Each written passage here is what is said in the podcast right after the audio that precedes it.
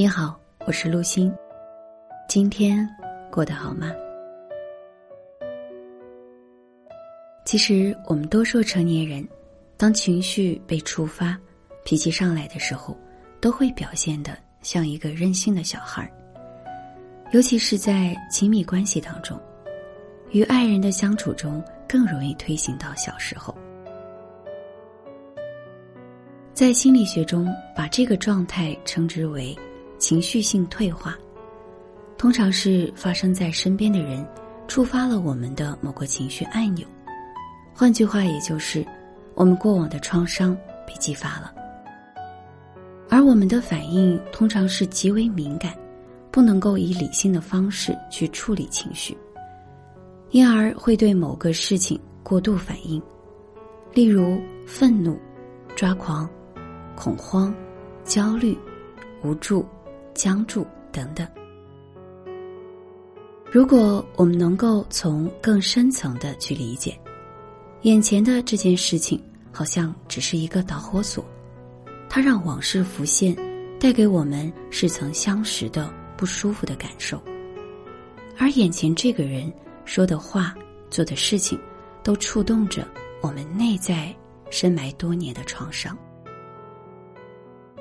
如果我们闭上眼睛去连接与感受内在的情绪能量，可能会有过往的记忆涌现出来，也可能会看见自己在发生某件事情时的年龄、样子。一根导火索不只是把我们的情绪激发出来，也同时带着我们的行为退化到了那个时候。而记忆不只是头脑记住的，且能够说出来的那些，许多情绪的能量都储存在了我们身体的各处。或许我们对于过去发生的事情没有了太多的记忆，也说不出个所以然，但是身体却很诚实的记录着每一段经历。在情绪退化的状况发生时，就是身体在诚实的表达。某个没有消化、面对与疗愈的情绪记忆，在情绪退化时，我们会暂时的推到相关事件发生时的年纪，以那个还困在过往情绪中的内在小孩的视角来看这个世界，以至于我们没有办法以现在成人的方式与角度来处理当下的事情。在这个时候。通常会感到很不安全，无法控制，无能为力，没有选择等等。很多人在疗愈的过程中会表示，既然过去已经过去，为什么还要回头去看呢？不想要回去，想要往前走。然而，若自己仍旧经常困在一个过去的、没有重新拥抱的情绪里。强行压下去，只会导致在类似往事的按钮被触动时，再一次的把我们拖回到过去的泥泞，无法真正的活在当下。那要如何面对与处理这些旧的情绪呢？先从自我觉察开始。当情绪性退化发生在自己身上时，我们可能在快要爆炸前。觉察到情绪连接身体的感觉，例如感到胸口沉闷、有灼热或者刺痛感，小腹沉沉的有压迫感，或者感到焦虑，身体好像有一团火即将要喷出来。也有可能会表现在假装没事儿，把自己隔离冰封起来。然而，不论当下身体的感受是什么。都试着与这些感觉保持连接。如果现场的状况不允许我们回到自己，那就暂时的离开一下，把自己从这个环境中抽离出来。有时候情绪已经爆发，来不及觉察了，也不要批判自己。情绪过后，还可以对自己进行再次觉察和探索。以下是自我疗愈的五个步骤。第一个步骤是，让自己处于安全的环境中，开始注意自己的呼吸，留意你的呼吸是急促、缓慢的，还是深长的、短暂的。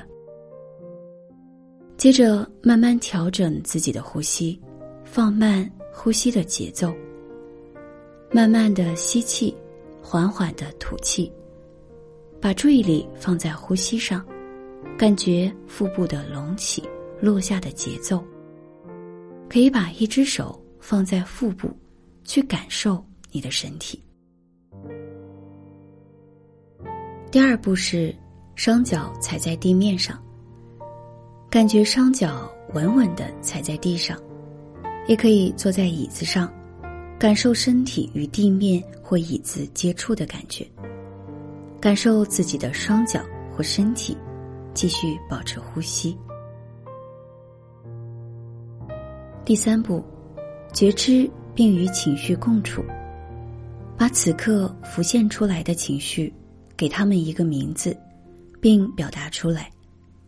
例如，此刻我感到很挫败。此刻我感到很心痛。我感到很愤怒。我感到很悲伤，等等。伴随着呼吸，把自己的关怀带入身体。与这些情绪在一起待一会儿。第四步，跟随你的直觉，追溯浮现的记忆，让直觉和感受带领自己。当这些情绪和状况第一次出现在你的生命中时，当时你有多大年龄？穿着什么样的衣服？在什么场景？发生了什么事情？跟前还有谁？让这些记忆的细节自动出现。有时候可能会有情绪跟着涌出来，如果有眼泪，就让眼泪流出来；若有情绪，就继续给这些情绪命名。第五步，拥抱并关爱你的内在小孩。看见了小时候的自己之后。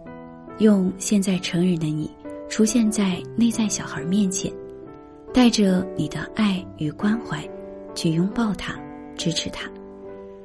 过程中没有任何的批判、指责、讲道理，而是带着好奇和关怀，全然的接纳和了解，并告诉内在小孩儿，你会一直在这里陪伴他。现在他不再是孤单一人。而是有长大后的自己全心的陪伴着他。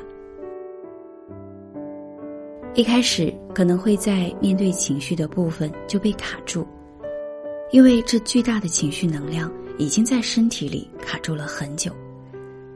但是随着呼吸放松与对自己的关爱，我们给这些情绪一个他们从来没有得到过的位置，让他们坐在我们的身边，感受到。被看见，被理解。渐渐的，随着练习，我们就能够更靠近自己，与真实的自己在一起。